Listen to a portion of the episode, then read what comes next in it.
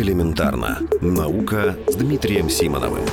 Хищники вместо антибиотиков – со времен открытия пенициллина наука, медицина и фармацевтика совершили огромный прогресс, и теперь у нас есть самые разные мощные антибиотики. Но болезнетворные бактерии сделали еще больший прогресс, и теперь у нас есть бактерии, которые не боятся почти никаких антибиотиков, и скоро появятся такие, которые вообще ничего не боятся. Все это грозит нам настоящей катастрофой, которая, впрочем, не случится в один день. Только не говорите, что ученые придумают новые антибиотики. Там не все так просто. Но кое-что они все-таки придумать могут могут. Есть такие бактерии, которые по латыни называются бделовибрио. Это хищники, которые способны очень быстро плавать, как для бактерий. Они могут настигать других бактерий, проникать в них и съедать. Ученые Имперского колледжа в Лондоне и университета Ноттингема решили посмотреть, что будет, если с помощью таких бактерий попробовать бороться с вредоносными бактериями.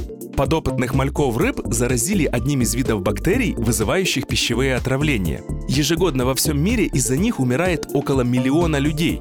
При этом одна группа мальков, кроме болезнетворных бактерий, получила также хищных бактерий, о которых мы говорили. Оказалось, что через три дня в этой группе в живых осталось 60% мальков, а в той группе, где хищники не мешали возбудителю болезни, выжили только 25% подопытных. Другие исследования показывают, что хищные бактерии могут бороться и с другими возбудителями болезней человека. При этом побочных эффектов от их использования не наблюдается. Такой подход точно не сможет заменить антибиотики во всех случаях, но может оказаться полезным, например, при лечении ран. А до этого предстоит провести еще множество экспериментов и клинических испытаний. Элементарно. Наука. Ежедневно в эфире Вестей.